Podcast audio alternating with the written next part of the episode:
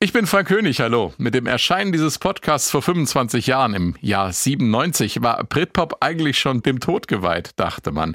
Bands wie Oasis, Blur oder Pulp hatten die Szene aufgerollt, indem sie sich das Beste der 60er von den Beatles, von The Who, den Stones oder den Kings nahmen, mit dem 80er Indie-Sound der Smiths oder der Stone Roses mischten und dabei mit ziemlich unterschiedlichen musikalischen Ergebnissen ziemlich großen Erfolg hatten. Doch dieses Echo aus der Vergangenheit verhallte so langsam, nachdem Oasis ihren musikalischen Höhepunkt erreicht hatten und man sich genervt von den inszenierten Streitereien der Gallagher-Brüder abzuwenden begann. Tja, Oasis waren eben auch nicht die Stones und Blur nicht die Beatles und überhaupt. Aber dann kam 97. Radiohead mit OK Computer, auch wenn sich das Album nur schwer in dieses schwammige Genre Britpop einordnen lässt.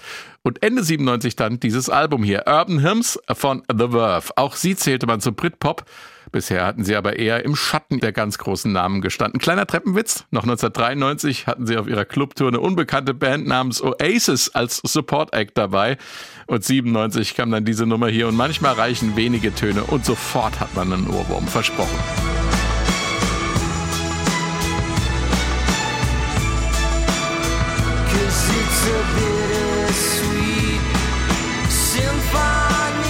Bittersweet Symphony, ein Riesenerfolg sogar in Amerika. Chris Martin von Coldplay feierte ihn später als einen der besten Songs, die je geschrieben wurden und auch in vielen namhaften Listen wird als einer eben dieser Songs geführt. Leider mit einer völlig vermurksten Erfolgsgeschichte, aber dazu später. Eine Nummer 1 in UK wurde dann die Single-Auskopplung The Trucks Don't Work und auch diese Nummer wurde und wird bis heute als einer der besten Songs aller Zeiten gefeiert. Now the trucks don't work, they just make you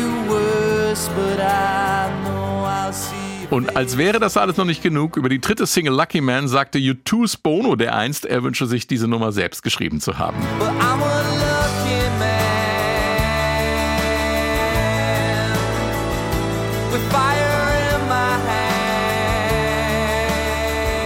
Unser Hörer Andreas Zweigler hat das Album vorgeschlagen und schreibt, mit Bittersweet, Trucks Don't Work, Lucky Man und Sonnet gibt's vier Übersongs echte Monster, auf die sogar die Prollbrüder von Oasis neidisch sind. SWR 1, SWR 1, Meilensteine, Alben, die Geschichte machten. Ich begrüße aus der SWR 1 Musikredaktion Stefan Fahrich und Thomas Ibrahim. Hallo ihr beiden. Hallo, hi. Stefan, 19 Ich habe noch gar nicht Hallo gesagt. Hast du noch nicht? Nein, ich wollte jetzt mal ganz im Stil von The Worth machen, von dem Album. Hallo, hallo, hallo, hallo, hallo. Hallo, hallo, hallo, hallo. Die Erklärung kommt bitte später. Stefan, 1997, da war viel los in der Welt äh, und in UK ganz besonders. Ähm, und was war los bei The Verve?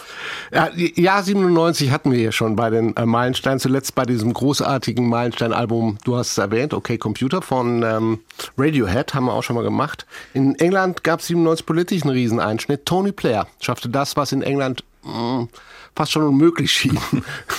Nach 18 Jahren Regierungszeit der konservativen Partei ähm, gewinnt er die Wahlen mit äh, seiner Labour-Partei. Und da macht sich so ein bisschen Aufbruchstimmung breit. Gedämpft wird diese Stimmung allerdings ähm, schon drei Monate später, denn am 31. August um 0 Uhr 25 kommt es in einer Unterführung in Paris zu einem Autounfall. Prinzessin Diana, die Königin der Herzen und ihr geliebter Dodi Al-Fayed äh, sterben. Ein Ereignis, das, wir werden es nachher noch hören, für The Worth und den Erfolg des, des Albums auch eine ganz große mhm. Rolle gespielt hat. Und wir haben es schon zum Start gehört von dir, Frank. Ähm, der Britpop liegt in den letzten Zügen. Ja, Bands wie Stone Roses, die schon erwähnten Inspiral Carpets, Happy Mondays, Charlatans, die haben sich Anfang der 90er mal so an die British Invasion erinnert, an The Who, The Stones, die Beatles, Jimi Hendrix. Parallel dazu schwappte aus den USA der Crunch nach Europa. Äh, Nirvana, Nevermind, auch schon bei uns Meilenstein-Album gewesen. Pearl Jam mit dem Monsterdebüt 10 und Songs wie Alive. Also Gitarren sind ja. wieder erlaubt. Und auf der Insel entwickelt sich so ein bestimmter Sound zwischen Beat und Rock. Du hast es als schwammiges Genre Britpop benannt. Aber es ist zwischen Beat und Rock mit Texten und das ist sehr wichtig, die, ähm, wir werden es auch mit The Worth haben, die diese unmittelbare Lebensumgebung der Bands widerspiegeln. Also es geht um persönliche Geschichten, es geht um emotionale Geschichten, die sich im Umfeld der Bands abspielen. Der Name, ja, Britpop. Und ähm, den Soundtrack zu den Jahren 94 bis 96 liefern dann äh, Wegbereiter wie ähm, Pulp, Suit oder eben die konkurrierenden ähm, Bands Oasis und Blur, die ja schon das Lebensgefühl der Jugend in diesen Jahren bestimmen. Und die bieten sich unterstützt durch die Klatschpresse ja einen wahren Kampf um die Krone des äh, Britpop. Auf der einen Seite die Gallagher-Brüder, also so die Rübel yeah. aus Manchester gegen Damon Albarn und Graham Coxon, die, die Londoner Schnösel, obwohl man muss sagen, sie kamen gar nicht aus London. Das war so ein bisschen kleine Image-Geschichte. Und die Briten, die fieberten bei diesem Band-Battle ähm, am Anfang mit, ja. die Jugend. Sie nahmen das, sie nahmen, da gab es ja teilweise, wurde in den Nachrichten, glaube ich, auch bekannt gegeben, wann die nächste Single erscheint. Also es war schon äh, ein, ein Wahnsinnshype, dieser Britpop. Und dann ist 97 Schluss. Also ja. die Welle veräppt. Also Oasis fangen an, sich ein bisschen äh, im Kreis zu drehen mit ihrem dritten Album äh, Be Here Now. Äh, so ein bisschen auf der Suche nach dem Riesenerfolg von What's the Morning Glory. Und äh, würde man danach das Genre benennen, wäre es nicht Brit Pop, sondern eher Brit Rock. Aha. Also die drehen richtig auf und Plur, ähm, die versuchen mit ihrem gleichnamigen Album in der Zeit so den Brit Pop ein bisschen in eine andere Richtung zu bringen, ein bisschen experimenteller, William Orbit aus der äh, Elektro Elektrokante, äh, aus der Elektroecke kommt, produziert.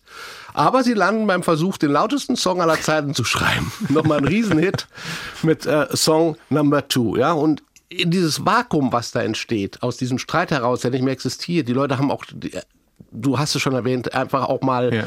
Es steht ihnen bis oben hin dieses Gallagher-Getue und alle sind Feinde und bla. Und in dieses Vakuum, da treten halt Worth mit ihrem dritten Album Urban äh, Hymns. Und die Ausgangslage war dabei, ich sag mal, relativ ungünstig, weil ähm, es gab ein erstes Album, es gab ein zweites Album und danach hat sich die Band einfach mal getrennt. Tja. Und zwar komplett. Ähm, es könnte sein, dass, also es war ein bisschen angedacht, dass vielleicht ähm, Richard Ashcroft da schon mal Solo-Pfade gehen, mhm. Gehen könnte, aber das war nicht der Fall. Er rief die Band wieder zusammen, allerdings ohne das zweite Mastermind, das zweite Ego, was auch zu dem Bandsplit wohl geführt hat. Also es war ähm, Nick McCabe, der, der Gitarrist, also der geniale Gitarrist. Wir werden es mhm. auf dem Album hören, ähm, was er alles ähm, da liefert. Und die machen erstmal ohne ihn weiter und äh, dafür holt er einen alten Kumpel, Simon Tong.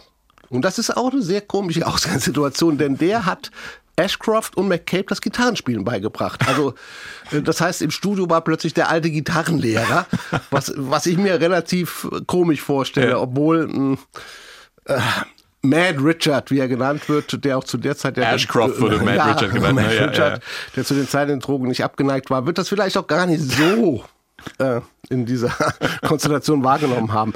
Aber die Sache ist folgende, sie beginnen das Album aufzunehmen ähm, und merken im Studio relativ schnell, es fehlt was. Also es wechseln die Produzenten, es werden viele Produzenten verbraucht, es tauchen immer wieder ähm, auch Assistenten auf, die versuchen den Sound zu machen. Es läuft nicht richtig, auch die mhm. Band ist unzufrieden und ähm, auch ähm, Richard Ashcroft ist an irgendeinem Punkt unzufrieden und er sagt, okay, hat keinen Sinn.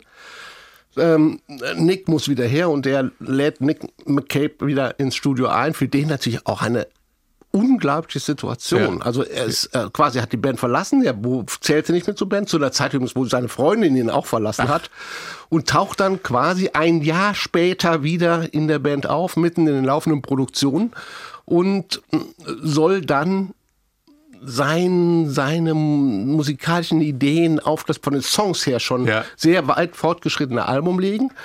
Ähm, und er, er, taucht auch auf einer Zeit auf, wir werden das ja sehen, ähm, die, die Art, Platten aufzunehmen, hat sich verändert. Richard Ashcroft ist mehr zum Songwriting-Prinzip ja. übergegangen. Vorher war die Band laut, sie war Sie war wild, sie war hart, sie haben viel gejammt und aus dem Jam heraus Song, Songs entwickelt. Jetzt kam Richard Ashcroft und wollte plötzlich Songwriter sein und hat das im Studio umgesetzt und äh, alle mussten dann schauen, was können wir drumherum ja. aufbauen. Aber ähm, Nick McCabe gelingt das. Er, er, er, er veredelt den Sound. Sie haben ein fertiges Produkt, von dem Richard Ashcroft dann plötzlich sagte, nee, das schmeiße ich weg weiß der Himmel warum und Nick McCabe konnte ihn überreden, komm, überlegt Drama, Liebe, mal. Wahnsinn. Sie haben sich nochmal überlegt und äh, ja, und dann haben wir Urban Hymns, ein, ein Album, das als Meilenstein, wie soll ich sagen, es begründet kein neues Genre. Ja. Aber es führt ein großes Genre zum Abschluss und wie ich finde, und das werden wir nachher noch in der Analyse äh, hören, auch sehr würdig zum Abschluss. Also okay. Also all diese Streitigkeiten, das Ende des Britpop äh, nehmen sie und, und bringen es zu, zu einem Ende. Und das ist, glaube ich, die Größe dieses Albums. Mhm. Thomas, wir haben ähm, aus vielen von mir und Stefan eben eingangs erwähnten Gründen in den Meilensteine-Rang erhoben, aber in unserer SW1 Musikredaktion gibt es durchaus immer auch wieder unterschiedliche Meinungen dazu, was ein Meilenstein ist und was nicht. Du hast ein, sagen wir mal, ambivalentes Verhältnis zu Urban Hymns. Erzähl uns warum. Ja, hi. Ähm, also ich habe mich jetzt auch mal reingehört in das Album, denn damals, äh, als es rausgekommen ist, ich war noch etwas jünger, zwölf um genau zu sein, äh, es ist ein bisschen an mir vorbeigegangen und ich habe sehr wohl nur die Singles wahrgenommen. Mhm. Also alle drei. Bittersweet Symphony, The Drugs Don't Work und äh, Lucky Man. Mhm. Äh, die haben mich jetzt nicht, äh, sag ich mal, dazu bewogen, das Album zu kaufen. Und ich habe jetzt mal reingehört. Und genau die Songs, die der Hörer uns auch zugeschickt hat und die wir, auf die wir uns auch geeinigt haben und auch schnell geeinigt haben, ja. also eigentlich ohne, alle sagten ja, das sind die Songs. Das sind die Singles und die funktionieren. Und äh, die Plattenfirma und die Band hat sich ja offensichtlich auf diese Singles geeinigt und ich würde denen auch zustimmen, wenn ich das Album durchhöre, weil das sind für mich die Leuchtfeuer in diesem Album, die echt herausstehen und ich habe das Gefühl, diese Band funktioniert am besten. Also wenn ich einen Song höre, dann catcht mich das entweder auf, auf äh, eine von zwei Arten. Entweder weil äh, es mit Erwartungen bricht, das mhm. Lied, und äh, mich dadurch neugierig macht, oder weil es all meine Erwartungen erfüllt. Okay. Und The Verve, wenn ich mir jetzt das anhöre, funktioniert für mich am besten, wenn sie all meine Erwartungen erfüllen. Also Bittersweet Symphony ist ein wunderbarer Song. Die Melodie geht ins Ohr. Der Text passt zu der Stimmung der Musik das, das greift alles ineinander, aber er überrascht mich nicht, der Song. Okay. Überhaupt nicht. Das gleiche bei The Drugs Don't Work, das gleiche bei Lucky Man. Okay. Äh, und Sonnet würde ich da vielleicht so ein bisschen rausnehmen. Und hier gibt es einfach zu viele Songs, wo sie davon quasi weggehen und man hört die, die, die Jam-Band mhm. und äh, als Album funktioniert das Ganze für mich nicht. Es sind zu viele Songs, es ist einfach zu lang. Also ich habe nochmal nachgeguckt, das ist ja eine CD gewesen und die reizt CD-Länge vollkommen aus. Vielleicht auch so eine, so eine Mit-90er-Sache, dass man damals dachte, ein Album wird unbedingt besser, wenn man eine CD voll spielt. Also ich habe, und genau, auch viele Tracks finde ich zu lang, Aha. mit zu langem Auto. Und äh, die, die Anordnung der Songs funktioniert für mich auch überhaupt nicht. So. Und äh, das ist das, ich ist das, das Problem. Es gerade spannend, dass wir so eine Spannung hier haben zwischen äh, das Ding ist ein absoluter Meilenstein und äh, wow, so richtig funktioniert das Album gar nicht. Ja, das ist die Sache. Also für mich, wenn ich das jetzt so höre, also das ist ja auch Geschmackssache, ne? Und äh, wenn man das natürlich auch in, in einer gewissen Phase wahrnimmt, aber wenn ich das äh, höre und ich kenne die großen Hits und ich könnte mir vorstellen, dass das vielleicht ähnlich ist, dass Leute einfach damals über die Singles zum Album gekommen sind also es fängt halt mit Bittersweet Symphony an und dann gibt es diesen Bruch mit dem zweiten Song und, und das Album fließt für mich gar nicht. Und ich habe dann mir dann mal den Spaß gemacht und ein bisschen umsortiert und dann funktioniert es für mich auch besser. Also das, das dann nach meinem Geschmack. Aber, und Spannend. also das, das, das Album hat ein anderes Listing gekriegt, also eine andere, andere Anordnung von den Songs von mir und äh, es wurden einfach mal eins, zwei, drei, vier, fünf Songs gestrichen. Also wir sind jetzt dann bei knackigen neun Songs. Und wenn es dann so mir präsentiert worden wäre, dann wäre ich bei dem Meilenstein sofort schlag, mit dabei. Ich schlage vor, wir machen eine, äh, eine Playlist, wie, äh, wie Thomas das Album gesehen hätte und stellen die in unsere Shownotes.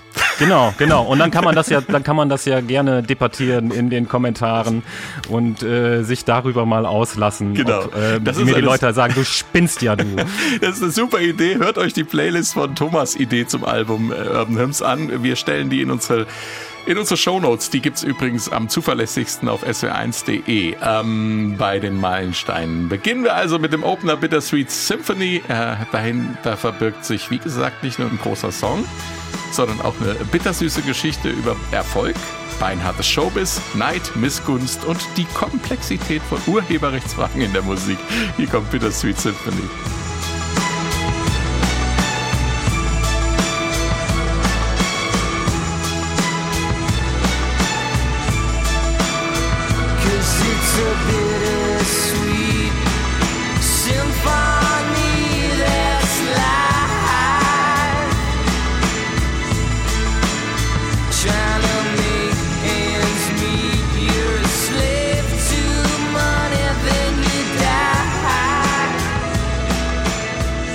Bittersweet Symphony, ein unfassbarer Ohrwurm, aber bevor wir zu den heiklen Themen dieser Komposition bzw. Produktion kommen, ist es interessant zu wissen, worum es in dem Song eigentlich geht. Denn das wird manchmal über den ganzen Trubel vergessen, der sonst noch so um den Song gemacht wurde, Thomas. Für mich ist das die, die Hymne zum Hamsterrad mhm. vielleicht. Ne? Dieses Feststecken im, im Trott, diese, diese ein, einigen schönen Momente, die das vielleicht dann mal aufhellen und dann plötzlich äh, ist es vorbei. wie Ashcroft auch selber feststellen musste, als ein, ein äh, Kind war noch. Sein Vater, äh, Angestellter in einem Büro, ziemlich unzufrieden mit seinem Job, also gefangen im Hamsterrad kann man das mhm. vielleicht sagen, stirbt plötzlich äh, und an einem, einem Hirnschlag, glaube ich. Und äh, ja, das, das prägt natürlich und das ist äh, so prägend gewesen, dass sich Ashcroft auch gesagt hat, nee, das ist nicht für mich dieses Leben. Das ist nicht, äh, nicht für mich. Dann, dann nehme ich lieber einen anderen Weg, wo es vielleicht auch äh, sehr bitter manchmal werden kann, aber dann süßen ja. ist wenigstens die, die, die schönen Momente auf. Ja.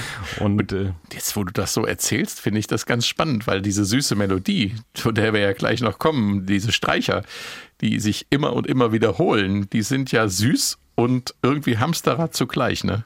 Ja, ja, ja. Also äh, das ist das, was ich gerade meinte. Dieser Song eröffnet das Album und äh, ich würde jetzt fast sagen, der ist fast perfekt. Ja. Ist fast ein perfekter Popsong. Ja. Äh, und das greift alles super ineinander. Und das ist halt so ein hohes Benchmark, so eine hohe, hohe, hohe Hürde. Und da werden ja so viele Erwartungen geweckt, dass es schwierig ist, das, äh, das dann auf dem Rest des Albums einzuhalten. Mhm. Und äh, das ist genau das. Also du, du hast, was du gerade meintest, ne? Du hast eine, eine Spiegelung des Textes im, in der Musik.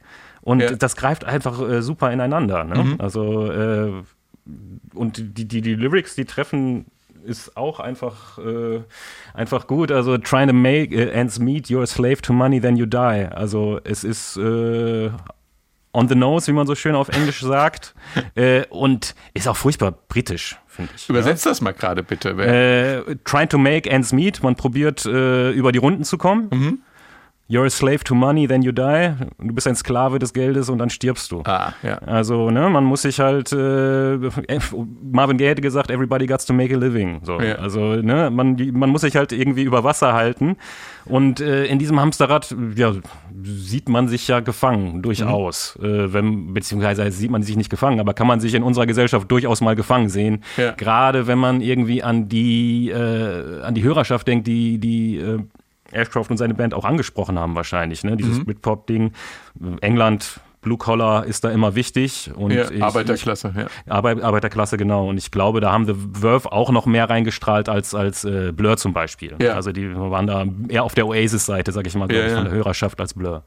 Ähm, und an dieser Stelle wird die Geschichte verrückt und wirklich auch ziemlich spooky. Richard Ashcroft äh, schreibt einen Monster-Hit über die Sinnlosigkeit, nur dem schnöden Mammon zu huldigen. Und er und seine Band sehen über Jahrzehnte keinen Cent von den Millionen, die der Song einspielt. Und das sei das nicht verrückt genug, kassieren ausgerechnet zwei der Großväter des Britpop einen großen Teil dieser Kohle. Mick Jagger nämlich und Keith Richards von den Rolling Stones. Äh, Richard Ashcroft ließ sich daraufhin zu dem wunderbaren Satz hinreißen, dass Bittersweet Symphony der beste Song war, den Jagger und Richards in 20 Jahren geschrieben haben. nicht schlecht, wie ich finde. Äh, was war, war da passiert, Stefan? Ja, der Wahnsinn. Also das muss man einfach sagen.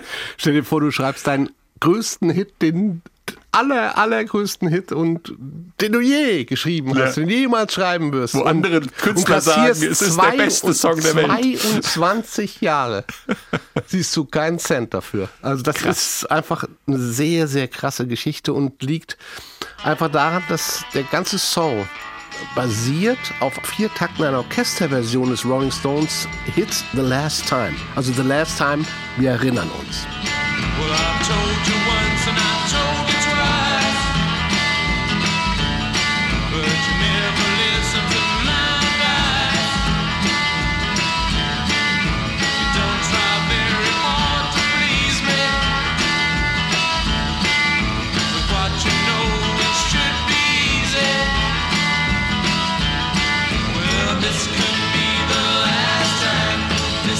the last time. Für mich, ne? Sind das ja nicht die Stones, sondern ist das Kottans Kapelle. Ist nämlich der letzte Song, den Kottans Kapelle in Kottan ermittelt in der 19. Folge am Schluss spielt. Aber das ist eine ganz andere also dieser Geschichte. Hit, der den Schluss von Kottan ermittelt, bildet, beziehungsweise einer der größten, äh, einer der ganz großen Hits der Stones war in den 60ern. Ähm, jetzt war es populär in den 60ern von, von Hits auch Instrumentalversionen zu machen, Orchesterversionen. Und natürlich gibt es auch ein ganzes Album, das Orchesterversionen der Rolling Stones beinhaltet geschaltet. Und zwar vom Andrew Oldham Orchestra. Und das klingt dann mal so.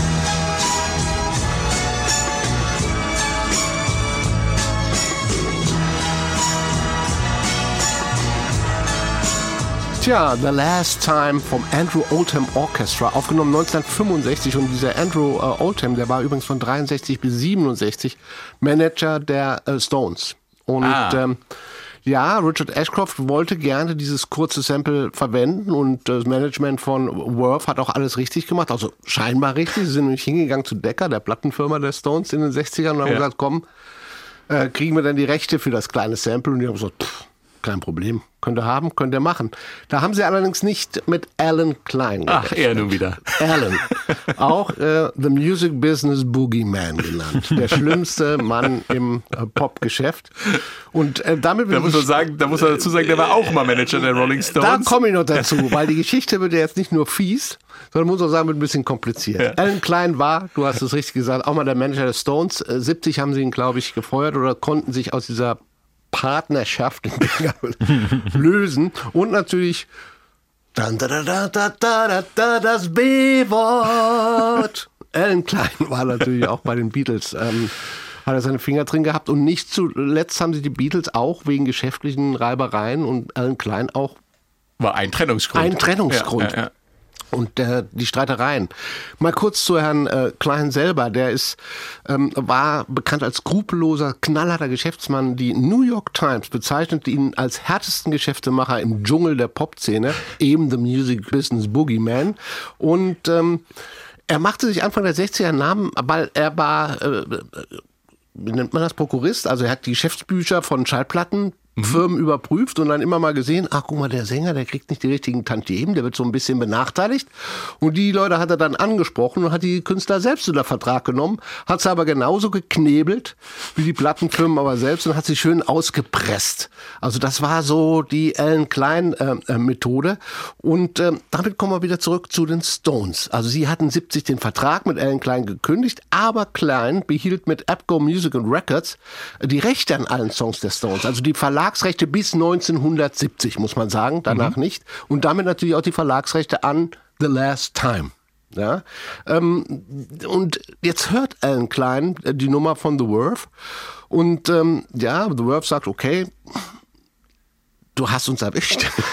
Decker, haben wir die Rechte, können wir mit dir auch noch was machen? Und dann sagt er, nee, nee, Leute, mit Samples. Also da, da ist kein, mit mir nicht zu spaßen, mit Samples, da spiele ich nicht mit. Ähm, ich will Geld. Ja, und Ashcroft ging davon aus, dass sie einen Deal hätten 50-50, was das Ganze anging. Da hat er sich aber ein bisschen äh, geirrt, denn als Alan Klein mal gepeilt hat, und er war ein schlauer Kerl im Musikbusiness, was er da für eine Monsternummer haben, äh, sagt er, nee, nee, nichts mehr 50-50, 100 Prozent. Alles Geld zu mir und die Songcredits müssen umgeschrieben werden. Der Song ist ab sofort nicht mehr von Richard Ashcroft, sondern von Jagger and Richards, was sehr pervers ist, als Ist der, der Song dann für einen Grammy nominiert Ja. wurde mit Autoren Jagger Richards, die die Nummer ja nie geschrieben haben, aber dann plötzlich äh, drunter standen. Ähm, Richard Ashcroft ähm, akzeptiert das auch irgendwann, weil er die Nase voll hat, bekommt übrigens 1000 Dollar als äh, Entschädigung.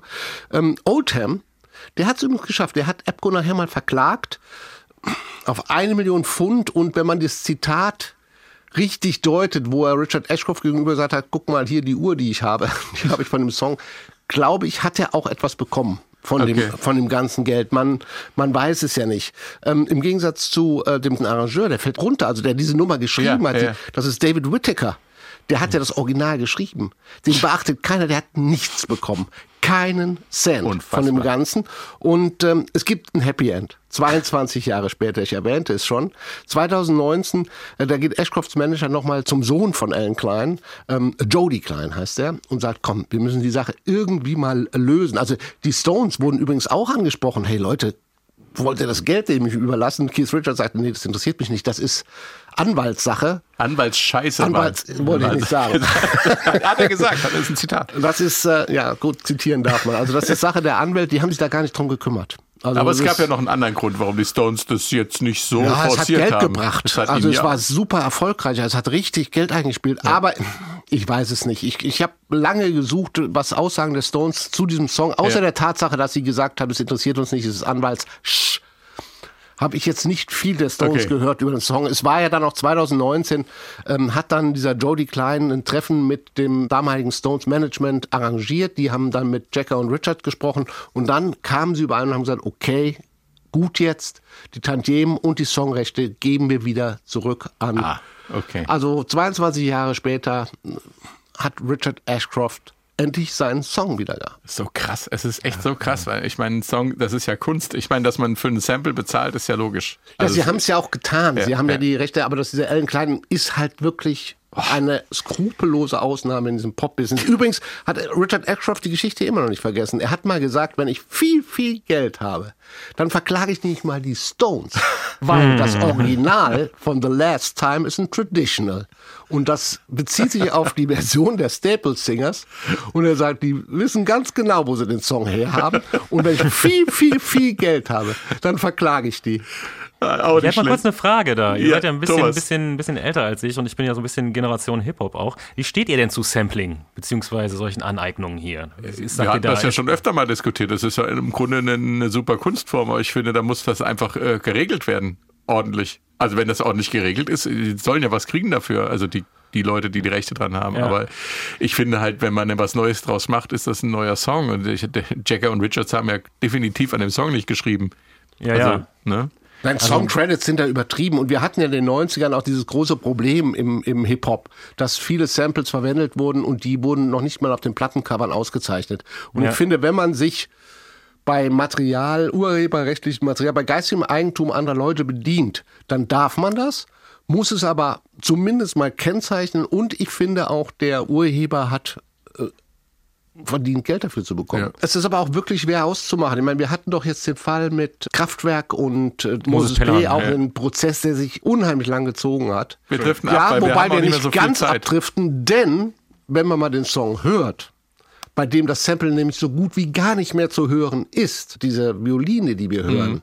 Das ist nachträglich aufgenommen. Das ist eine eigene äh, 24-köpfige Ja, klar. Streicher-Kombo, weil er wollte es ein bisschen poppiger haben. Man hört's ja auch, da sind ja auch, äh, das Sample, das Sample selber hörst du Ja. so gut wie gar nicht mehr in dem Song. Insofern hätte Mhm. man sich den ganzen Streit natürlich auch sparen können und dieses, weil das Originalsample hat ja nur diese, diese Streicherfläche, die hätte man Ja. auch mal schön nachspielen können und dann wäre gut Mhm. gewesen. Aber so ist das Leben. Es gibt noch eine verrückte Geschichte, die sich um den Einsatz äh, des Songs äh, in der Werbung dreht, Thomas. Richtig, richtig. Und da spielt diese gerechte Geschichte auch mit rein. Und zwar hat der, der Sportausstatter Nike, die Firma, hat äh, sich 1998 äh, für die Kampagne I Can äh, diesen, das Motiv vor allen Dingen rausgesucht, um damit Testimonials von irgendwelchen Athleten, die bei ihnen unter Vertrag waren, zu unterlegen. Äh, und The Verve eigentlich strikt gegen das Benutzen ihrer Musik in Werbung, hätte sich da wohl gegengestellt, wenn es ihr Song gewesen wäre, im rechtlichen Sinne. Äh, aber die Firma von Alan Klein hat das anders gesehen und hat Nike erlaubt, äh, das, die Passage, die sie gerne haben wollten, neu aufzunehmen äh, wo The Verve dann sagt, nee, nee, nee, wenn ihr das schon macht, kommt, dann nehmt, äh, nehmt unsere Aufnahme. Und ja, dann wurde das auch eben in der äh, Werbung verwendet. The Verve hat dann ein bisschen Geld davon gesehen, äh, 175.000 Dollar, die Zahl habe ich gesehen, äh, was Auch auch nicht was. so viel ist. Auch schon ein bisschen Aber für die Werbung genau. nicht viel. Für, für eine Werbung nicht viel. Äh, vor allen Dingen, wenn man bedenkt, dass äh, die äh, Firma von Alan Klein, äh, ich glaube, 350.000 Dollar kassiert hat dafür. ist auch einfach ärgerlich, so richtig Mhm. Ja. äh, blutsaugermäßig. Und äh, ja, die Band hat dann das, das, das Geld gespendet. Aber, aber, äh, die Benutzung dieses Songs in der Werbung hat äh, dem Albumverkauf in den USA ein bisschen gut getan und so einen kleinen Bump gegeben. Wahrscheinlich auch wie die Verwendung des Songs im Film Eiskalte Engel, da wo Ja. mir das mit zum ersten Mal untergekommen ist in meinen frühen Teenager-Tagen. Und so gesehen äh, war es jetzt vielleicht nicht ganz so schlimm für The Verve und man hat auch noch eine kleine, kleine Geschichte Ja. drumherum. Genau, aber, es hat, das hat die Nummer in Amerika populär gemacht. Ich Ja. meine, es ist Ja. nicht jede britische Band äh, kommt äh, fast da Fuß und äh, kriegt da einen Chart-Hit. Ne? Von daher äh, eigentlich Glück im Unglück sozusagen So bei der Geschichte. So könnte man das ausdrücken. Und ich meine, äh, man pflegt ja auch dann gerne äh, bei, bei diesen Bands, über die wir jetzt hier reden, diese Britpop-Bands, die pflegen ja auch gerne ein etwas wütendes, äh, ja. wütendes Image. Ich kann mir vorstellen, dass man sich da doch schon gefreut hat, dass das noch sich so ausgewirkt hat. Stefan, du hast anfangssatzweise über den Song schon erzählt, dass diese Komposition, die ist ja noch viel mehr als äh, dieses äh, Sample ja. und eine Orchesterinterpretation eines Stones-Stücks. Ähm, also Ashcroft selber hat das mal als Wall of Sound bezeichnet und, wo ich nicht ganz durchsteige persönlich, als Modern Blues Record.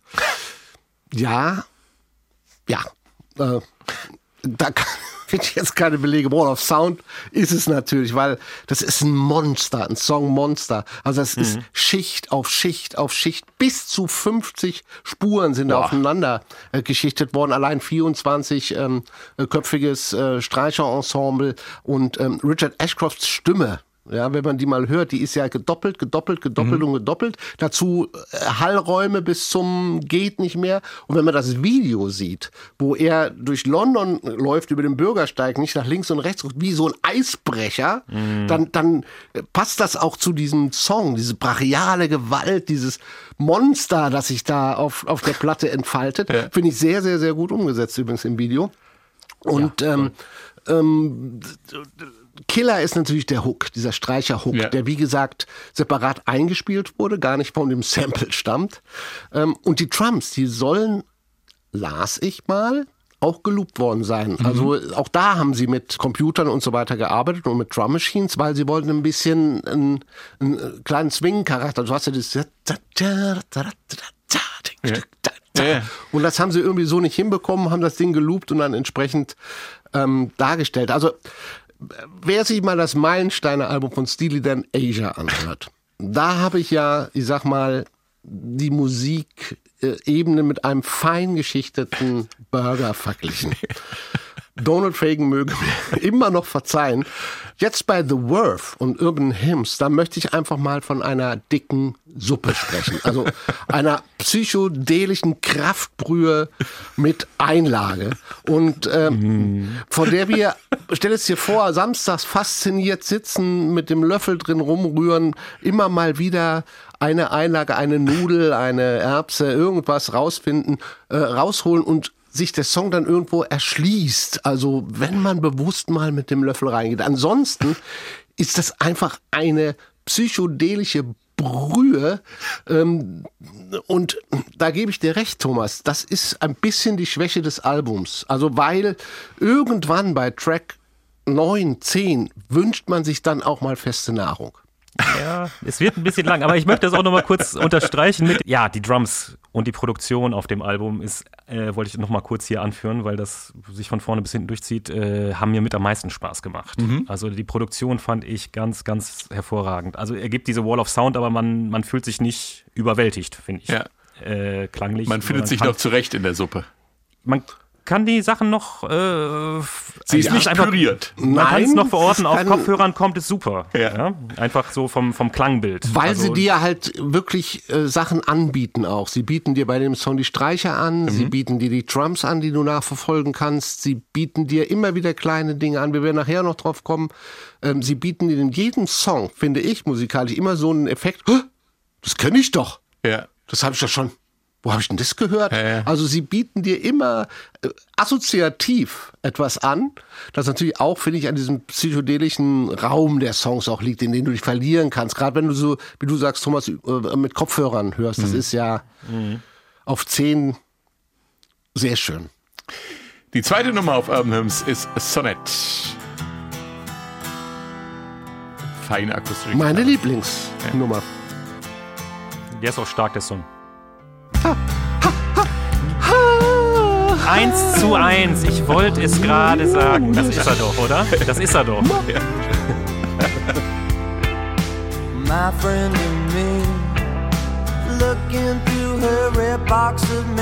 Finde ich an der Stelle im Album, also als zweiten Song, einfach viel platziert. Das ist für mich eine 7, da muss ich schon drin sein im Album und dann kommt der Song und dann singe ich mit und fange an zu heulen. Ich heule schon an der 2. Aber wie gesagt, wir sind älter. Du bist ja, du bist ja auch ein gefühlvoller Mann.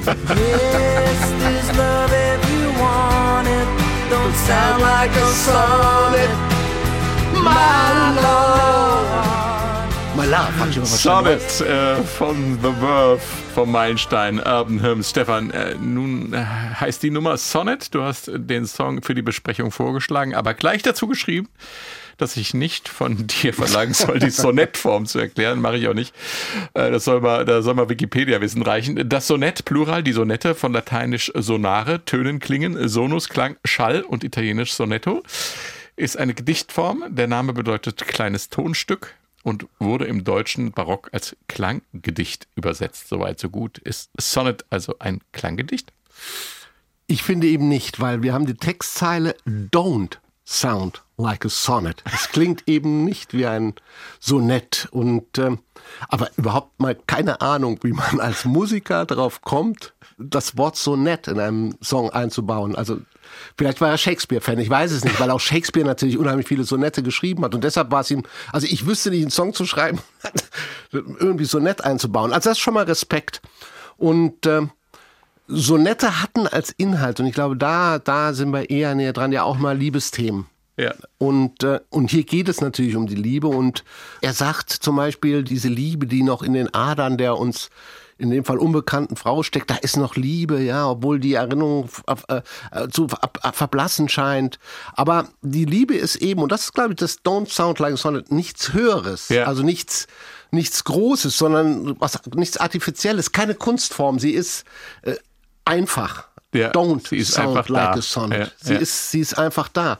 Und ähm, er hat natürlich auch keine Versform, die auch nur in, im, im geringsten an das Sonett erinnert. Also weil das Sonett ist, das ist das Einzige, was gleich ist. Das Sonett ist ja eigentlich so ein ruhiger und gleichmäßiger Rhythmus, der sanft ausgeht. Ja. Das ist ja die Form. Das spiegelt sich vielleicht in dem Song ähm, äh, wieder. Aber in dem Song ähm, geht es um Liebe, es geht um Erinnerung, es geht um diese rote Schachtel, in dem der Protagonist des Songs und sein Freund wühlen und Erinnerungen finden einer, einer Frau. Ich meine, das kennen wir alle, diese geheimnisvolle Krabbelkiste, die wir vielleicht daheim auch rumstehen haben mit paar Fotos, Briefen, Ja, ja. kleine Erinnerungsstücke, vielleicht noch eine verwelkte Blume irgendwo von einem verblassten Liebhaber. Und ähm, diese rote Schachtel übrigens, die, die gab es wirklich, sagt Ashcroft. Das hat, er hat sie auch fotografiert ähm, später mal ähm, für eine Deluxe-Version äh, des Albums. Und nur wem die Schachtel gehört und äh, was da überhaupt alles drin war, das hat er, das hat er nie äh, verraten. Aber lass uns noch mal musikalisch kurz Ja. ansetzen an das Du hast, du hast ja gewisse. ich hatte eine gewisse Assoziation. Assoziation. Also ich glaube nicht, dass es gewollt ist, aber die Assoziation ähm, Thomas war hatte sie auch. natürlich Spandau Ballets Hit True. Und ich habe da mal was zusammengebastelt. Spandau Ballet, wie wir es kennen.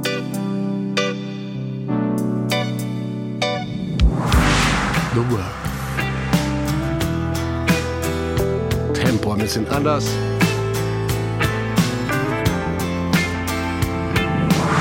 Und Spandau Ballet.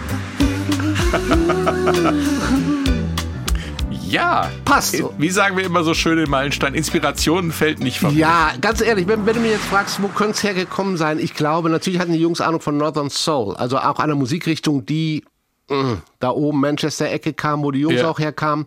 Und das hat ja viel mit, mit äh, Black Music zu tun, hat viel mit diesen äh, äh, Spano Ballet war da auch orientiert. mm, mm.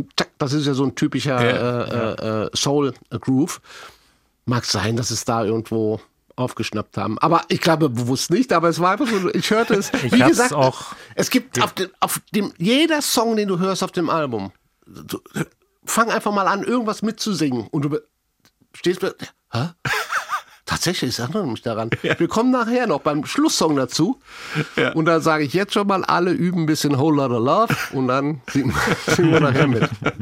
Ja, wunderbar. Aber es ist ein klasse Song und ich finde auch, äh, also ich finde ihn, äh, Meine Lieblingsnummer. die, die, die, die, die Vorlage auch nicht so schlimm, sagen wir Ja, so. Aber ähm, ich, ich finde es, äh, muss ich ganz, äh, finde es wunderbar, wie die, wie die Hook aufgeht bei dem Song. Also das, äh, wie es in den, in den Refrain übergeht, finde ich ganz klasse. Also und der Einsatz der Streicher auch wieder schön. Also haben sie, haben sie mit dem Orchester die Songs, da funktioniert es sehr gut. Und das ist auch der neue Richard Ashcroft. Das sind diese komponierten Songs. Das sind Songwriters. Ja.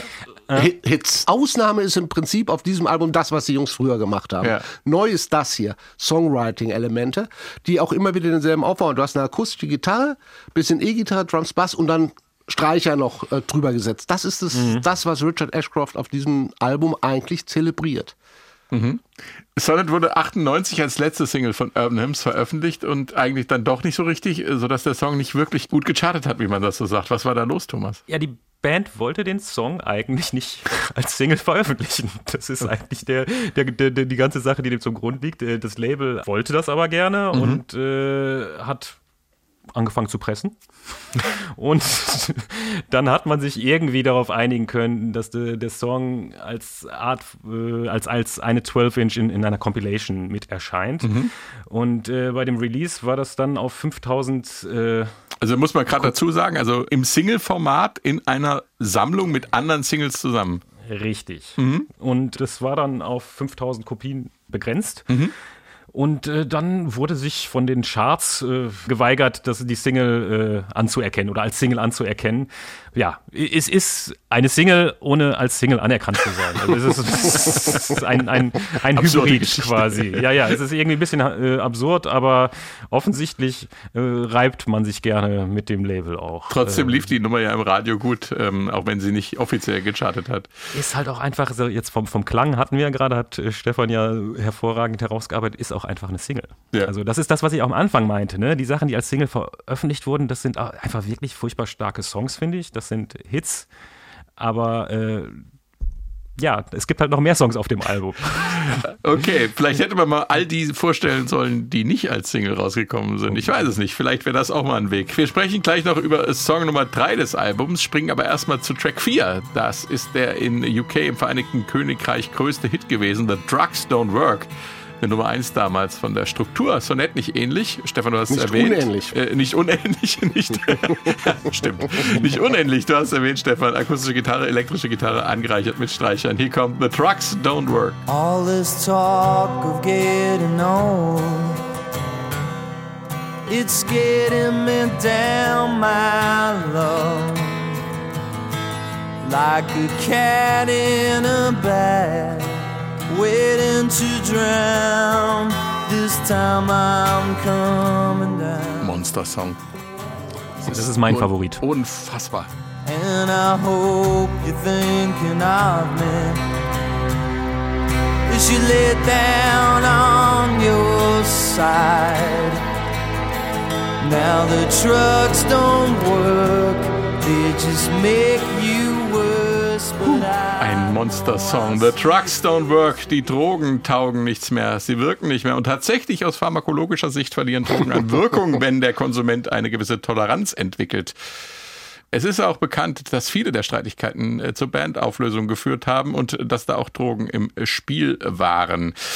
Äh, ist aber höchstens die halbe Wahrheit hinter dem Song, äh, denn es geht wieder mal um Liebe, den Tod und das finde ich persönlich ganz besonders faszinierend, die, die Liebe über den Tod hinaus, Stefan. Ein Thema, das wir sehe ich da übrigens ein Tränchen in der ja, Aber hallo, ja, kannst du bei mir viele sehen, ja. Es berührt mich sehr. Ja, Liebe über den Tod hinaus, ein Thema, das wir schon immer mal wieder hier in den, in den Meilensteinen hatten, was, was die Menschen wohl beschäftigt, die Songwriter auch sehr stark beschäftigt. Mhm. Jetzt gibt es da eigentlich zwei Ansätze, was, sagen wir mal, die Interpretation des Songs angeht. Einmal mm, gibt es Quellen, die sagen, okay, es geht hier um den Song, um den Tod seines Vaters, mhm. Äh, der äh, war ja gestorben, als Richard Ashcroft elf Jahre alt war. Und es geht auch um den äh, Tode seines Schwiegervaters, der an Krebs starb. Es gibt sogar Leute, die sagen, der Song sei am Krankenbett seines Schwiegervaters entstanden.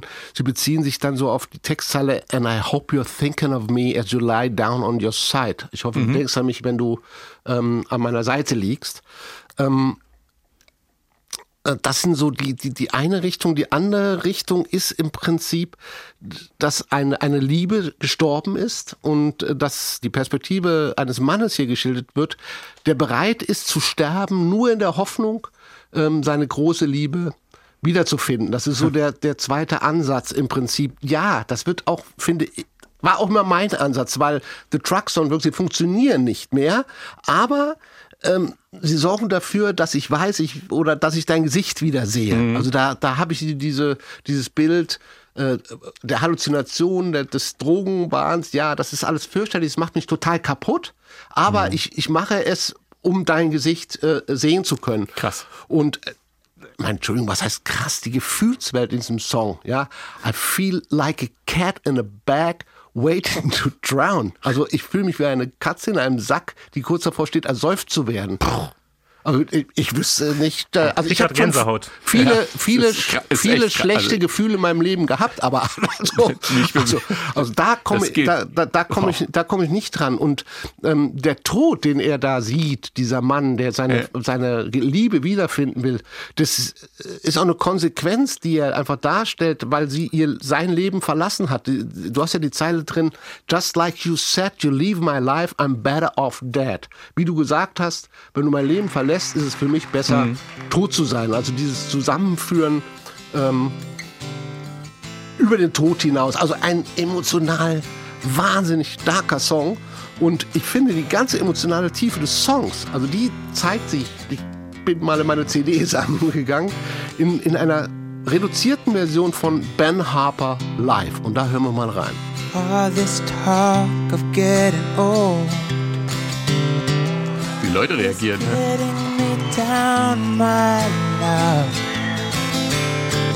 Like a cat in a bag, waiting to drown.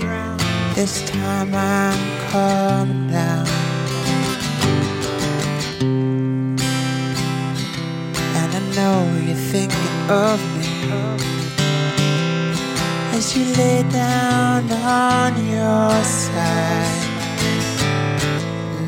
Es ist wunderschön, das mal reduziert zu hören. Ja.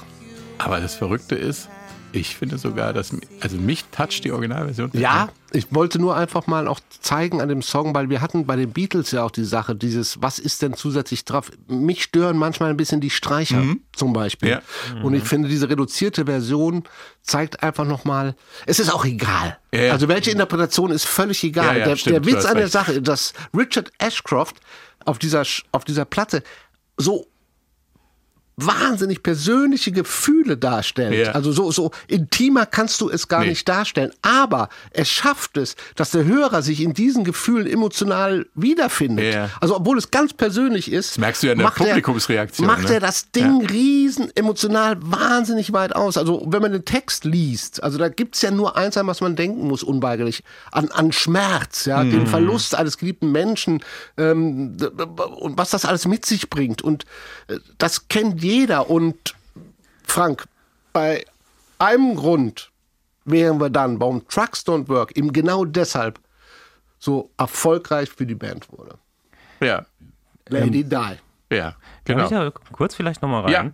Ist, äh, Bevor wir zu weil- Lady Di kommen. Weil äh, das ist mein Favorit, muss ich nur mal kurz sagen. Ja. Also das ist mein liebster Song vom Album. Ähm, wir haben ja letztes Mal, als wir uns zu dritt zusammengeschaltet haben, hatten wir Radiohead besprochen. Ja. Äh, nachhören. ähm, und da sind wir auch ein bisschen textlich dann auf Tom York eingegangen und äh, waren äh, uns, glaube ich, einig, wie offen und interpretierfähig das Ganze ist. Äh, und Ashcroft äh, bleibt zwar auch offen, dass man sich da andocken kann, aber ist viel definitiver in irgendwie, also wie du gerade schon sagtest, an was soll ich hier denken bei diesem Song, außer an traurig sein und Schmerz. Und ich fand es ganz toll, Stefan, dass du gerade nochmal diese äh, mögliche Interpretation zum, zum Krebstod des Stiefvaters geliefert hattest, weil das hatte ich irgendwann mal irgendwo gelesen und ich konnte es nicht finden. Aber ich weiß, dass es schwirrte mir noch im Kopf rum. Und als ich, sag ich mal, diese mögliche Interpretation noch dazu, hat es noch, ein, noch eine Ebene für mich dazu gewonnen. Ne? Also einfach die The Drugs Don't Work äh, weniger als Drogen im, äh, im, im, im ja, Abhängigkeitssinne, sondern eher im, im, im medizinischen Sinne, ähm, Medikamente. Und äh, das weiß ich nicht. Ich weiß nicht, wenn man schon mal irgendwie an einem Bett von einem sterbenden Angehörigen gestanden hat, irgendwie, äh, und dann eben diese Zeile, like a cat in a bed, waiting to drown, wenn ja, die Person selber weiß und man selber weiß, es wird jetzt gestorben in, in Ja. absehbarer Zukunft. Das ist halt dieses, ja, diese Unvermeidbarkeit des Todes, die da irgendwie einfach äh, in dieser Zeile schaurig schön, bittersüß kann man vielleicht in diesem Zusammenhang besser sagen, äh, eingefangen ist. Und das ist, also finde ich furchtbar stark. Stefan, du hast eben schon darauf hingeleitet und äh, am Eingang schon erwähnt, äh, Lady Di, der Tod von Lady Di war ähm, äh, am 30. August 1997 und äh, am 1. September kam die Nummer raus, The Trucks Don't Work. Und da geht es ja genau auch um Verlust. Und war das auch der passende Soundtrack zu diesem tragischen Ereignis. Und die Menschen in UK haben das auch so verstanden bis eben ein gewisser Sir Elton John, seines Zeichens persönlicher Freund der verstorbenen Prinzessin, wenige Tage später bei der Trauerfeier in Westminster Abbey sein Goodbye England's Rose of die Melodie von Candle in the Wind gesungen hat. The Trucks Don't Work wäre also beinahe die Hymne auf Lady Diana Spencer geworden. Meiner Meinung nach ist es auch besser, dass es nicht so weit gekommen ist. Sie hat auf jeden Fall zur Trauerbewältigung, also ja. Trucks on Work hat zur Trauerbewältigung vieler, vieler, vieler, vieler, vieler Millionen Menschen beigetragen, was ja. das Ereignis angeht in England. Aber auch darüber hinaus, ich glaube, wenn es so vereinnahmt worden wäre wie Candle in the Wind am Ende, ich weiß es nicht. Also ich finde es eigentlich ganz gut, dass es zwar Absolut. damit verbunden wird, aber nicht ein Lady Di Song an sich geworden. Und in Nummer 1 ist es ja geworden. Ja, insofern. Unbedingt. Unter dem Aspekt. Und hier kommt Track 3 des Albums The Rolling People.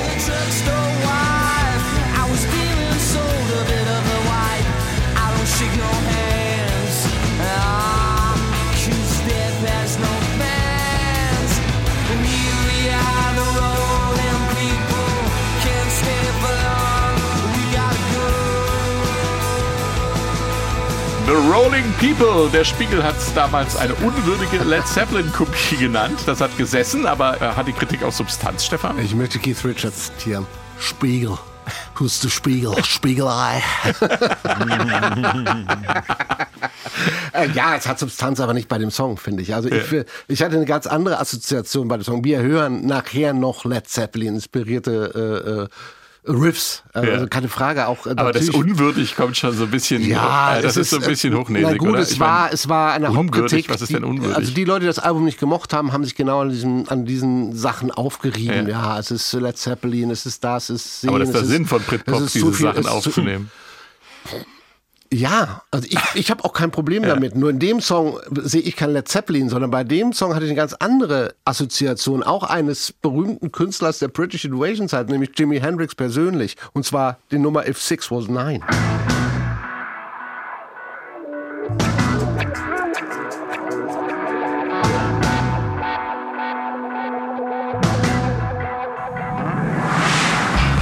Hier ist Hendrix.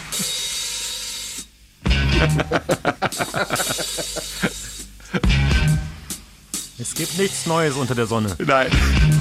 Freunde. Nein, es ist. Oh, eine geile Nummer. ja, voll. ja, zu Recht haben sich, haben sich Britpopper an solchen Leuten auch bedient. Auch an den Kings, an den Beatles, an Hendrix, an allem, was so die britische Rock- und Popgeschichte zu bieten hatte. Ich finde das toll.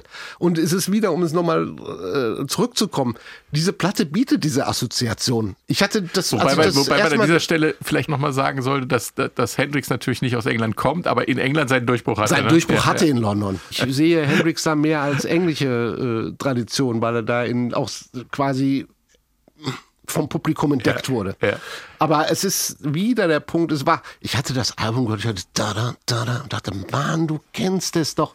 Und dann fiel mir, was ein Easy Rider. Okay. Die berühmte Szene, wo sie fahren und dann kommt If Six Was Nine, ja. da, da, da, und ich dachte, ja, das ist die Assoziation auch vielleicht gar nicht bewusst genommen. Aber das war, um jetzt mal Led Zeppelin abzuschließen, die ich hier nicht sehe, sondern hier sehe ich Jimi Hendrix einmal. Aber wir haben vom Song hier das, was, was The Worth am Anfang gemacht haben. Sie sind hier wieder auf einer der wenigen Songs und Thomas, du hast recht, du hast auch später noch mal ein paar Songs, die du vielleicht als, als Füller siehst, die auch diesem Stil sind, eher, eher Jam-mäßig. Du hast einen ja. Grund, Grundgroove, äh, über den Richard Ashcroft jetzt nicht beseelte Melodien singt, sondern eher äh, im Jam-Style, äh, Jam-Stil so drüber singt und die sich auch ein bisschen ziehen, die sich langsam aufbauen, über die äh, Nick McCabe dann so Gitarrenwände äh, aufbaut. Das ist ähm, genau Rolling People. Übrigens gedacht als Single, kam aber nur als, als Promo äh, okay. raus, wurde dann nie veröffentlicht. Guter Move. Aber ich kann auch sagen, äh, es gibt ja bei, die, bei den Orten, wo man heute im Internet hingeht, um Musik zu hören, äh, gibt es die Deluxe-Version dieses Albums, die große Deluxe-Box mit, äh, mit Live-Version von Rolling People. Okay. Und ich habe mir den Gefallen getan und mir das Ganze in der Live-Version angehört. Um Längen besser für mich. Es ist ein bisschen schneller, es hat mehr Energie und in dem Kontext funktioniert es für mich auch als Live-Nummer. Ne? Okay. Also das ist bei äh, bei, bei mehreren Sachen hatte ich das Gefühl, ja, auf einer Bühne kann ich mir das geben und dann freue ich mich, aber, also ich meine, wie lang ist der Song? 7 Minuten 30 oder so? Ich habe das gerade nicht ganz im Kopf, aber ist auch ein langes Ding.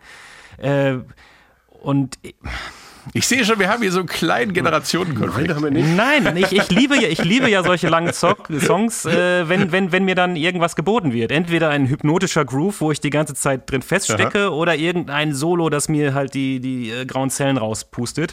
Und ich kann es auch verstehen, dass wenn es in den 70ern irgendwie von Can oder was weiß ich wem gemacht wurde, dass es dann natürlich was ganz Neues war. Aber das Album kam halt 97, nicht 77. Aber ja. das ist ja das, was Nick McCabe als Gitarristen ja aussagt. Er ist ein großartiger Gitarrist. Wenn du dir Sachen von heute Freude von ihm anhörst, er sehr im Ambient Sound, auch was Soundtracks mhm. angeht, das, das ist sein Ding immer gewesen. So hat er auch dieses Album dann, als er ein Jahr später dazu kam, glaube ich, auch gesehen und auch mhm. entsprechend aufgebaut und, und dazu gespielt, um diese großen melancholischen, diese Flächen auch herzustellen. Ja. Das ist, glaube ich, sein Ding. Er ist eben kein Flitzefinger, muss er auch nicht sein, weil auch ich habe mir natürlich im Vorfeld ein paar Videos angeguckt von der Band live, die zu der Zeit ja der Renner waren. Also ja. da, das mhm. waren keine kleinen Clubkonzerte, die die gegeben haben. Die spielten auf großen Festivals. Die waren, The Worth war eine Monsterband zu der aber Zeit. Das ist, aber das ist ja genau die Sache. Ne? Also das ist, äh, wenn ihr dann, dann live irgendwie macht, eine Viertelstunde meinetwegen, aber jetzt habe ich das Ganze hier als Song auf einer Platte. Muss es 37 lang sein? Ja, dann geh halt zwischenzeitlich in den Kühlschrank und hol den Getränk. so, wir müssen mal weitermachen. Aber, schon, aber es ist ja auch Geschmackssache. Kommen wir zu Lucky Man. Das war die dritte Single-Auskopplung von Urban Hymns und äh, nochmal ging es in UK die Top 10 der Charts. Das ist der Song von dem Bono, der einst sagte, dass er ihn selbst gern geschrieben hätte. Die Seite Songfacts.com schreibt von hymnischem Songwriting Ashcrofts. Das passt ja auch gut zum Albumtitel Urban Hymns.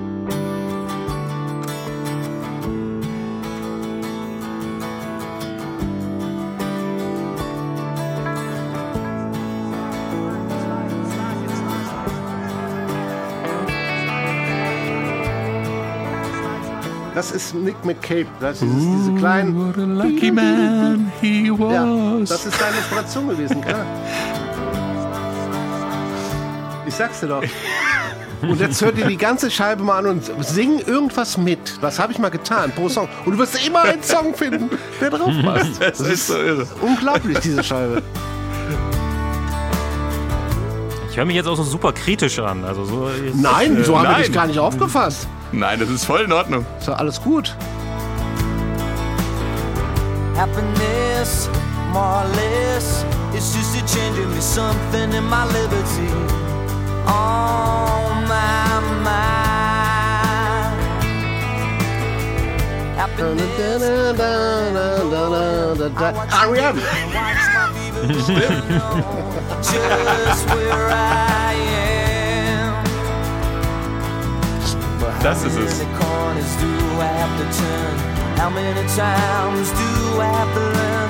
All the love I have is in my mind. But I'm a lucky man. With fire. Lucky Man, The Verve. In einem Interview von Songfacts.com hat Richard Ashcroft äh, mal gesagt, dass er seinen endgültigen Song noch nicht geschrieben habe, dieser dem aber schon sehr nahe käme. Thomas, was meinst du, mag er gemeint haben?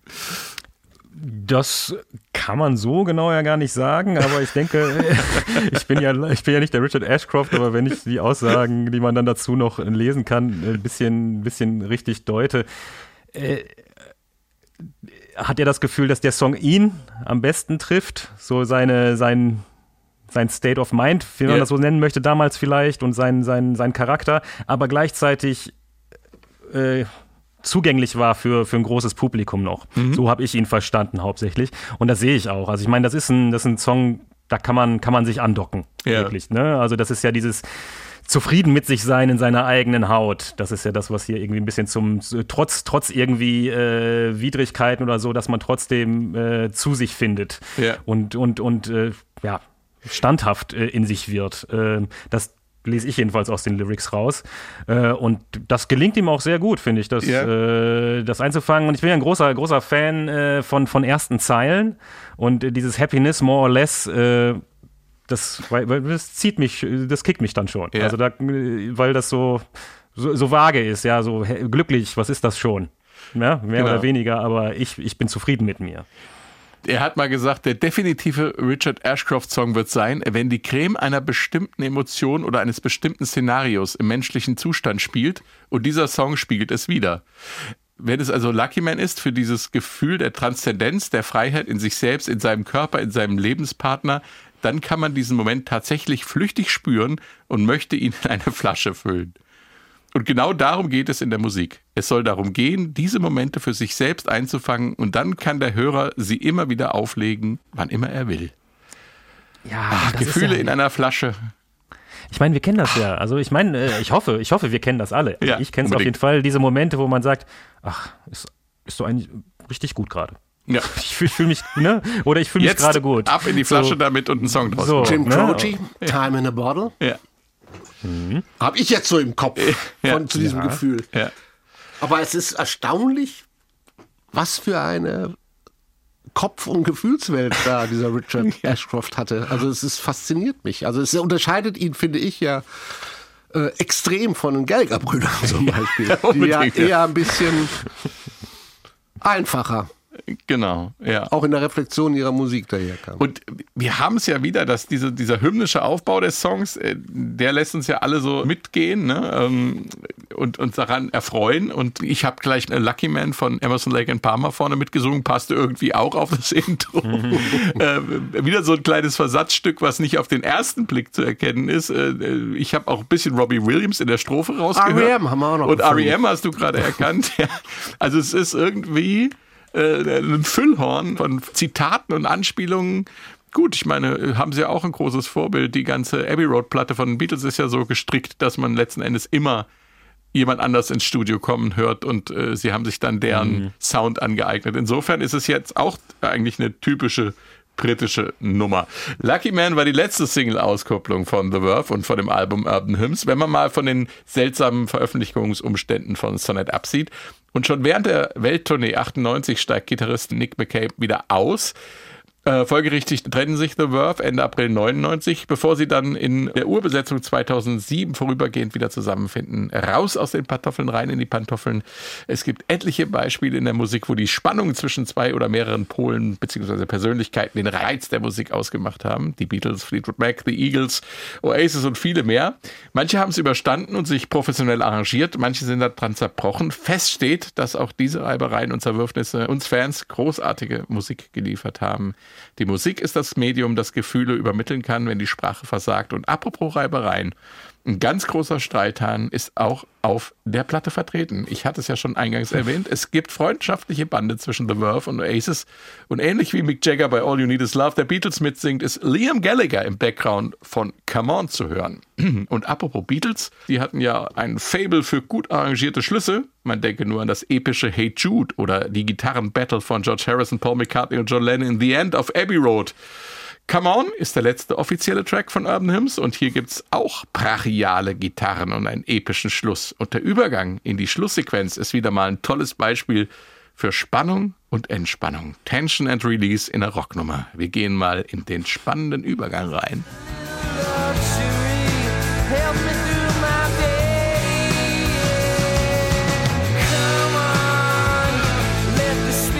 Der Ashcroft hört sich auch mega an wie, äh, wie Liam Gallagher, finde ich. Ja. Halt nicht ganz so wütend.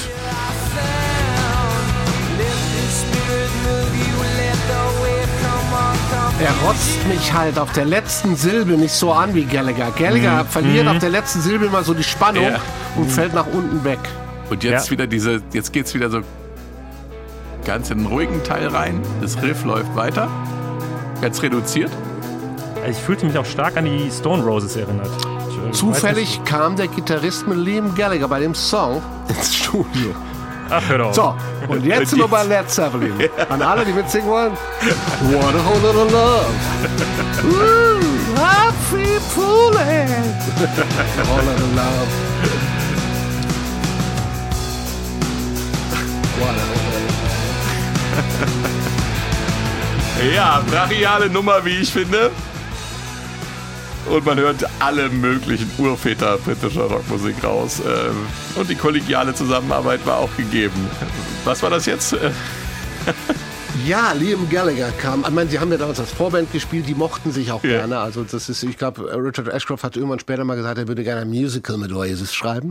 Aber das würde ich gerne sehen. Ich sage, ich persönlich, das ist Unterscheid. Ich brauche es nicht gut aus. Ich brauche es nicht, aber Ah, das war mal der. Wunsch. Sie haben sich gemocht, sie waren befreundet und er tauchte wohl im Studio auf zusammen, weil wir bei den Stone Roses waren, eben mit dem Gitarrist der Stone Roses und äh, Richard Ashcroft spielte ihm dann ähm, äh, Bittersweet äh, Symphony vor und sagte, komm, pass auf, Liam, wir sind gerade dabei, hier Come On aufzunehmen, hast nicht Bock mitzusingen. Ich glaube, Tambourin durfte er auch spielen, was man allerdings bei dem Sound von The Worth gar nicht hört. Und ich, ich, ich habe auch alles versucht. Ich weiß nicht, wo er singt. Also ich kann es dir nicht sagen, wo er singt. Er wird irgendeine dieser Zeilen wird er gesungen haben. Ja, das schreit ja auch manchmal einer rein in den Schluss, Ja. ne? Da wird ja mal Yeah und was weiß ich. Aber er Irgendein durfte. Stein in der Mauer. In der er Wall of durfte. Er durfte. Ja. Große Freundschaft zwischen den beiden. Ja, großartig. Was natürlich auf keinem Album der 90er fehlen darf, ist der Hidden Track. Ach, was haben wir uns gefreut, wenn auf der CD hinten noch irgendwas versteckt war, was man natürlich nicht wie bei der LP irgendwie sehen konnte, dass da noch was kommt. Deep Freeze ist äh, dieser sphärische Ausklang. Klingt so. Es ist mehr so Zu Recht der Hidden Track. ambient. Ganz wichtiger Hinweis, wenn Sie eine CD am letzter Song unbedingt Songlänge angucken. Wenn da 10 Minuten steht, bei einer Band, die normale Popsongs schreibt, dann wissen Sie, da ist ein Hidden Track drauf. ich- Robbie Williams hat Ja. das auch gern gemacht. Die auf seinem- 15 sind sie, glaube ich, sogar. Ja. Ähm, Über, erschreckt einen total, wenn man zum Beispiel nett beisammen sitzt und, und hat eine CD aufgelegt und dann plötzlich das Ding ist laut und schießt. Wahnsinn, Hidden Track. äh, Sehr komisches Ende. was meinten ihr beiden? Äh, Was bleibt vom Meilenstein Urban Hymns? Was hat die Scheibe bewirkt? Thomas. Äh, die Singles bleiben. Also das Bittersweet Symphony, The Drugs Don't Work. Und ich nehme jetzt Sonnet au- und Lucky Man, äh, nehme Sonnet auch dazu und Lucky Man. Äh, das, also Bittersweet Symphony ist, ich weiß, ich weiß jetzt nicht, wie viele Klicks er hat, aber das ist einfach ein Monster-Hit. Das bleibt ein Monster-Hit. Das ist, der ist einfach zeitlos. The Drugs Don't Work. Jeder, der mal traurig ist, sollte den Song einschalten. Und, äh, aber am besten nicht trinken. Das könnte vielleicht schlecht, schlecht ausgehen. Aber äh, also für mich bleiben die Singles und äh, ein bisschen Trauer, weil ich finde, wenn man sich ein bisschen nochmal hingesetzt hätte und nochmal rausgekürzt hätte, was brauchen wir wirklich äh, an Songs, muss der Song genauso lang sein und so, dann hätte es äh, ein richtig Bombenalbum sein können, wo man sagt, äh, Song 1 bis Song, ich würde dann mal sagen 9, alles, alles top. Ich mache das immer vorne rein und höre es dann durch. Äh, So finde ich es ein bisschen schwierig. Also ich habe da echt, ich habe da äh, fünf Skipper drin, die ich direkt weitermache. Dann würde ich sagen, schaut euch ähm, Ich darf Thomas. doch auch noch sagen, was ich von ja, dem du, Album ja, aber ich, so. du, du darfst ja noch sagen. Äh, Dann würde ich sagen, schaut euch Thomas Playlist an. Er hat mal das Album so zusammengestellt, wie er es gerne gehört hat in unseren Show Notes. Und äh, Stefan, du darfst natürlich auch noch sagen. Ja, ich hole ein was bisschen bleibt. weiter auf, wenn ich darf. Das, ist, das seid ihr gewohnt. Also ich fange mal bei was anderem an. Ich mochte ja damals, äh, Britpop mochte ich The Pulp. Ja, Ja. mit Different Class und so Hits wie Disco 2000 und äh, Common People. Ich fand auch die Inspired Carpets geil und ich fand auch die Stone Roses geil und ich fand Fool's Gold als Single überragend. Aber ähm, als der Hype aufkam und Oasis sich dann an die Spitze des Britpops setzte, konnte ich damit gar nichts anfangen. Ich fand die Band grottenschlecht. Es war auch, ich sage es hier offiziell, das einzige Konzert in meinem Leben, das ich früher verlassen habe, weil Liam Gallagher mich in seiner rotzigen, ich sag mal, asozialen Art da vorne von der Bühne sagt, was willst du? Du willst, dass ich zum Konzert komme und du verhältst dich wie jemand, der sich gar nicht für mich interessiert. Ich habe dieses Konzert verlassen von Oasis, Okay. muss ich sagen. Und trotzdem haben sie einen Meilenstein produziert mit What's the Story Morning Glory. Das, und da kommen wir zu Worth.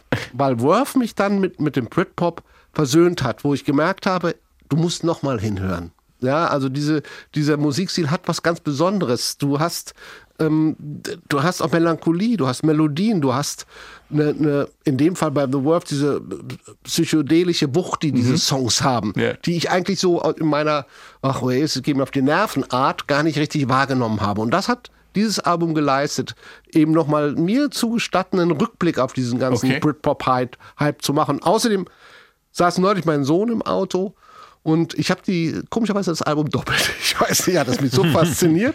Und äh, ich legte es auf im, im Auto von CD, ja, das mache ich manchmal auch noch. Und äh, da sagte mein Sohn, oh, das habe ich auch. Das habe ich aus dem Regal bei dir genommen. Sag ich, wieso? Äh, Das hast du doppelt. Sag ich, und? Das ist ein geiles Album. Okay, So wenn viel das kein. Grund ist. Also generationsübergreifend dann doch ein Meilenstein auf jeden Fall. Ich sag danke fürs Zuhören, danke euch beiden und tschüss bis zum nächsten Mal. Ciao. Ciao, ciao.